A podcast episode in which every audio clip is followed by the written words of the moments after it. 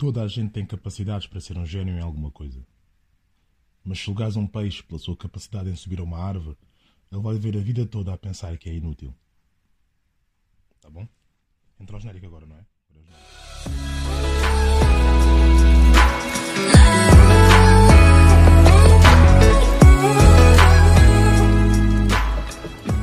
Olá pessoal, bem-vindos, um grande 2020 para todos, em primeiro lugar.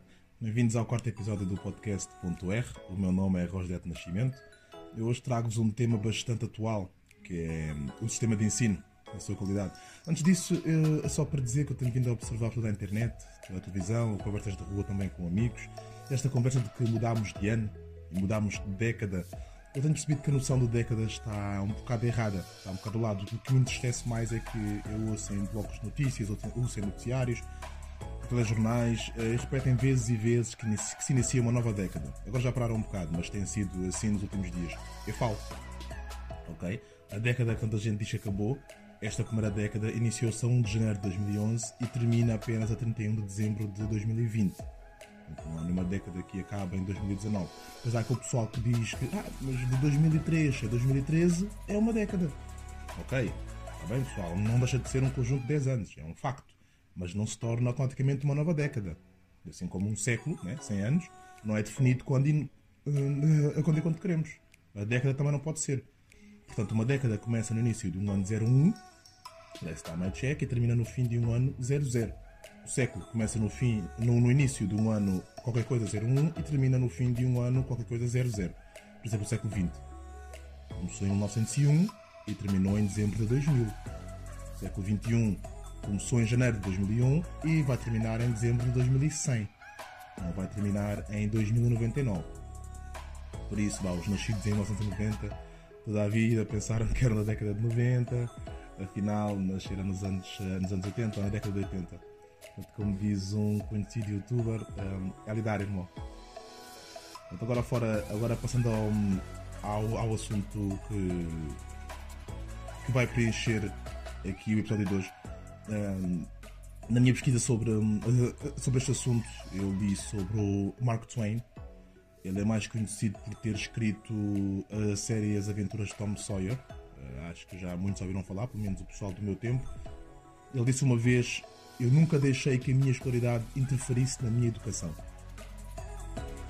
Ele também acrescentou que se uma criança só aprende na escola, ela vai ter uma educação deficiente. O que isso quer dizer? Quer dizer que a verdadeira educação de uma criança não pode vir apenas de um simples livro. Quer dizer também que, que a, a forma de perceber se ela, se ela aprendeu determinada matéria não pode vir apenas através do exame. Também quer dizer que não pode haver apenas um ensino para todas elas. Universal. Deixem-me dar-vos eh, exemplos rápidos. Por exemplo, os carros de hoje em dia são iguais aos 150 anos atrás? Não, certo? Os telemóveis hoje em dia são os mesmos de há 10 anos atrás? Também não. E as escolas hoje em dia? O que é que são iguais, iguaizinhas às 100 anos atrás? Pois. Eu trago este tópico hoje porque há uns dias tive a conversa com, com um escritor, o tal que me falou de Mark Twain. Ele é professor de uma universidade muito conhecida. Ele disse-me que discorda completamente do método de ensino de hoje em dia. Está mais ultrapassado. Está mais ultrapassado. Eu perguntei-lhe porque que as pessoas não fazem nada para mudar. Ele disse-me que não é assim tão simples. Que a maioria dos professores também, estava, também estavam formatados outros não sabiam, outros ainda não tinham forças nem motivação para lutar contra um sistema antigo, e os últimos, em menor número, precisavam de mais apoio para o fazer. O facto é que hoje em dia pede-se que as prisões sejam mais como as escolas e que as escolas sejam menos como as prisões. Mas para isso é preciso que as pessoas tenham mais liberdade. O facto também é que mesmo, é, é que mesmo um pai sabe que os dois filhos não são iguais, precisam de estímulos diferentes, talvez até de atenção diferente. Como é que o sistema de ensino ensina a mesma coisa do mesmo modo a todos os estudantes. O fato também é que o sistema continua a ensinar as mesmas coisas durante décadas e décadas. O sistema continua a criar pessoas para trabalhar em linhas de montagem, como na área industrial, fábricas, call centers, e é por isso que as carteiras são alinhadas de forma standard, é por isso que os alunos eh, entram às 8 e saem às 5, é por isso que existem campainhas para iniciar e acabar os recreios, é por isso que têm uma hora para almoçar, é por isso também que quando querem falar têm de pôr a mão no ar, isso são avaliados de, de 1 a 5 ou de 0 a 20, depende do, do ensino, como survey mais ou menos, certo?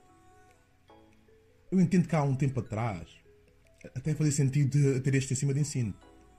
Estamos na industrialização, era necessária para o mundo evoluir, mas adivinhem lá, o mundo não evoluiu, pessoal. Será que hoje em dia é preciso criar trabalhadores robô, onde todos aprendem a mesma coisa da mesma forma? Ou melhor, ensinamos a mesma coisa da mesma forma, está mais provado que nem todos aprendem. Não é claro que, quando dás a mesma formação a 40 alunos e 20 acabam com 15, outros com 5, outros com, outros, outros com 10, uns chumbam, todo o sistema não funciona? A sério queres culpar as crianças? Tipo, vais rotular de burro? Vais colocar nas estatísticas mais um caso de transtorno de déficit de atenção? Mais fácil, não é? Deixa eu contar-vos uma história de uma amiga minha. Ela tem dois filhos. Uh, o primeiro já sabia colocar as peças de xadrez nos quadrados aos 8 meses. Com 2 anos já sabia ler. Antes de entrar na escola já dizia a tabuada. O segundo filho dela só começou a andar aos 2. E aos 5 usava as mesmas peças para fazer bonecos. Era burro. Ok, a verdade é que 7 anos depois, 7 anos de ensino depois, aliás, o primeiro filho era um aluno perfeitamente médio, enquanto a segunda filha, aquela que era burrinha, que usava as pastas com bonecos, tornou-se uma aluna de quadro de excelência. Pois é. Essa minha amiga, entretanto, ficou obviamente hum, curiosa, queria saber mais sobre o desenvolvimento dos filhos e consultou um conhecido terapeuta infantil e colocou-lhe estes mesmos fatos à, à frente dele e não lhe disse mais nada para além do que eu vos contei. O terapeuta sorriu para ela, disse-lhe ser normal, se as crianças têm desenvolvimentos diferentes, assim como os adultos. Por exemplo, o indivíduo A podia entender a situação 1 em 5 minutos e a 2 em 2 semanas. O indivíduo B já entendia a situação 1 em uma semana e a 2 em meia hora. Era, era, era praticamente normal que nós temos uh, capacidades cognitivas diferentes. E a verdade é que para esta altura o ensino já deveria ter entendido isso. Não é? Alguns já perceberam. Alguns do, do, de, quem, de quem ensina já percebeu e por isso é que se criou os explicadores, é? que são professores também. Os explicadores servem mais ou menos para colmatar essas diferenças na aprendizagem. O estranho é que se já perceberam que o ensino está ultrapassado e há necessidade destas pequenas correções, porquê é que não se muda de fundo? Porquê é que não se evolui? Como tudo o resto. A minha amiga depois disse ao terapeuta que foi exatamente por causa do explicador que o seu segundo filho se desenvolveu. O explicador ativou áreas do cérebro dela que eram, que eram estimuladas de forma diferente, ou seja, que a escola básica não estimulava. Faz sentido, ou não? Claro que faz. O segundo filho dela, assim como milhões de crianças no mundo todo, tinham necessidades de ensino diferentes. As crianças não são todas iguais e não é preciso saber muito de humanidade para se perceber que se a evolução ocorreu transversalmente, desde os nossos corpos aos objetos que usamos no dia a dia, é que não ocorre nas escolas? É que até mesmo as profissões evoluíram. Algumas já nem sequer existem, muitas outras foram criadas. A produção de eventos, eh, sei lá, criadores de conteúdos online, os youtubers, franchising, eh, vendas diretas, por exemplo, marketing digital. So on and so on. É tudo profissões que surgiram nos últimos anos e acreditem, muitas das crianças que estão a estudar vão, vão ser funções que ainda nem sequer existem. Isto é, isto é real, é perfeitamente normal faz parte da evolução. Porque, porque insistir num modelo de ensino que foi criado para os nossos tataravós e está obviamente obsoleto? Uma questão que eu deixo, pá, não, não sei, podem também pesquisar um bocado, podem também entrar neste debate, porque eu quero de facto que, que, o, que o, pessoal entre no debate e que, e que, e que debata comigo, porque obviamente ninguém está 100% certo, mas que há coisas que têm que mudar, acho que todos estão de acordo. Mas não me entendam mal. Há, há muito valor no que se aprende na pré-primária. Mesmo na primária, vá aquelas primeiras experiências sociais, o choque de personalidades.